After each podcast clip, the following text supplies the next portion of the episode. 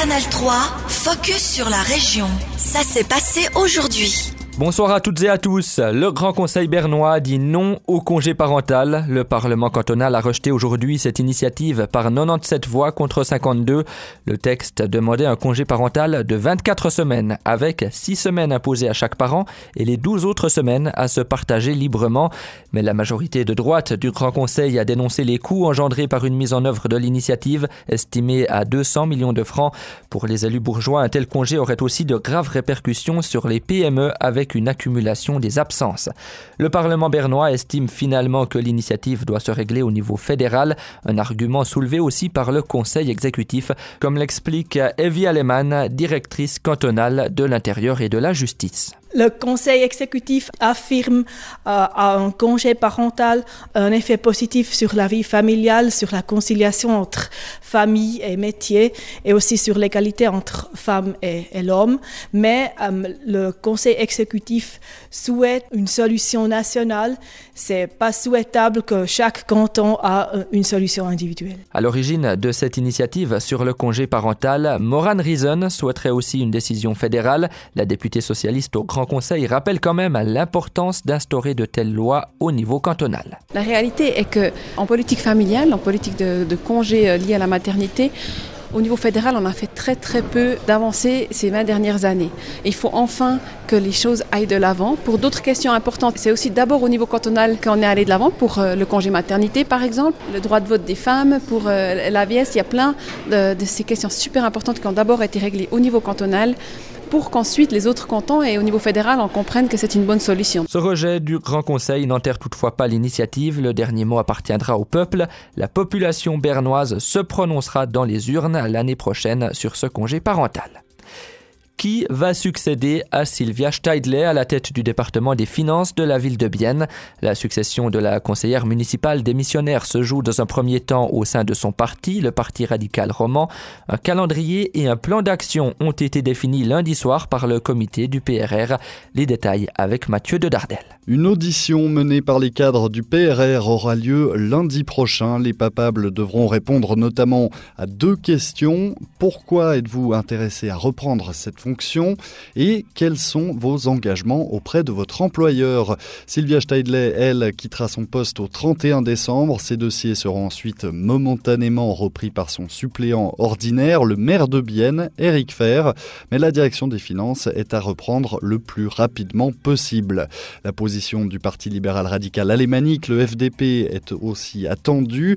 Sauf surprise, le parti ne devrait pas proposer de challenger afin de laisser ce siège un ou une francophone.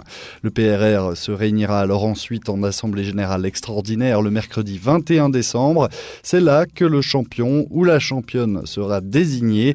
Finalement, le jeudi 12 janvier, un nom devra être transmis à la chancellerie municipale afin d'être publié dans la feuille officielle le mardi suivant.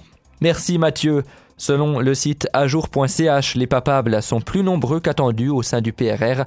La favorite reste la conseillère de ville Natacha Pitet, une femme romande avec une solide expérience. Elle siège au Parlement biennois depuis l'été 2012 et a notamment présidé la commission de gestion. On précisera encore que les autres partis pourront s'opposer à la candidature des libéraux radicaux. Après la publication dans la feuille officielle, ils auront alors 28 jours pour réunir 3000 signatures. Cela provoquerait la tenue d'élections complémentaires. Trop gros, trop petits, troués, tordus ou bien tachés, les légumes de deuxième et troisième catégorie ne trouvent pas leur place dans les grands supermarchés.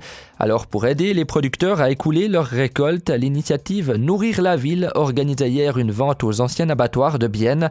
Un agriculteur d'Ipsar proposait par exemple 800 kilos de pommes de terre invendues. Au lieu de les liquider comme nourriture pour animaux à un prix de quelques centimes le kilo, ce marché lui permettait au moins de couvrir ses coûts de production grâce à des tarifs équitables, toujours au-dessous de ceux de la grande distribution.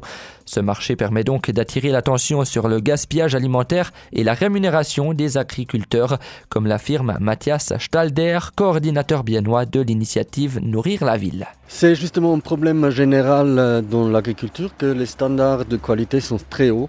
Si vous regardez dans les grandes distributions, euh, tous les légumes sont parfaits. Il y a aussi une très grande concurrence dans la grande distribution, Micro, Aldi, Lidl, etc. Et c'est pour ça tous les légumes ou fruits qui ne sont pas parfaits euh, sont difficiles à distribuer. Et c'est justement un moment de sensibilisation sur les problématiques de food waste et de montrer que voilà, c'est quand même une qualité bio-régionale et euh. L'initiative Nourrir la ville a également fait un don de légumes à l'organisation Carton du Cœur. Une nouvelle édition de ce marché est prévue le 25 janvier, toujours sur le site des anciens abattoirs de Bienne. Enfin, en hockey sur glace, Noah Delémont reste au HC. Le défenseur de Revin a signé un nouveau contrat portant sur les deux prochaines saisons, soit jusqu'en avril 2025. Annonce faite par le club cet après-midi.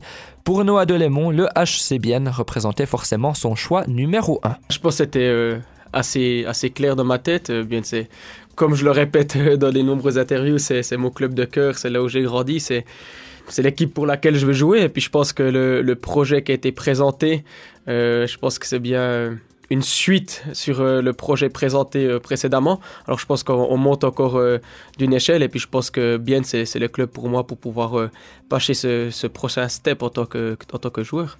C'est quoi le projet qui vous a été présenté? Bah, je pense que le, le projet, c'est de la continuité. On, a, on savait que ces deux premières saisons, c'était pouvoir voir si je pouvais vraiment jouer en National League, euh, faire, faire, ce pas. Ce pas étant euh, plus ou moins fait, maintenant c'est sûr qu'on va essayer d'avoir un peu plus de, de responsabilité, de, de, temps de glace. Et puis je pense que c'est juste de la, de la continuité des, des choses. En fait, c'est rien de trop gros, mais c'est juste euh, une suite logique euh, des événements, on peut dire ça. Noah Delémont vit actuellement sa deuxième saison en National League. Défenseur offensif, il occupe souvent la place de septième défenseur cette saison dans l'alignement, avec une moyenne de temps de jeu légèrement supérieure à 9 minutes 30 par rencontre. Canal 3, focus sur la région. Aussi disponible en podcast sur Spotify et Apple Podcast.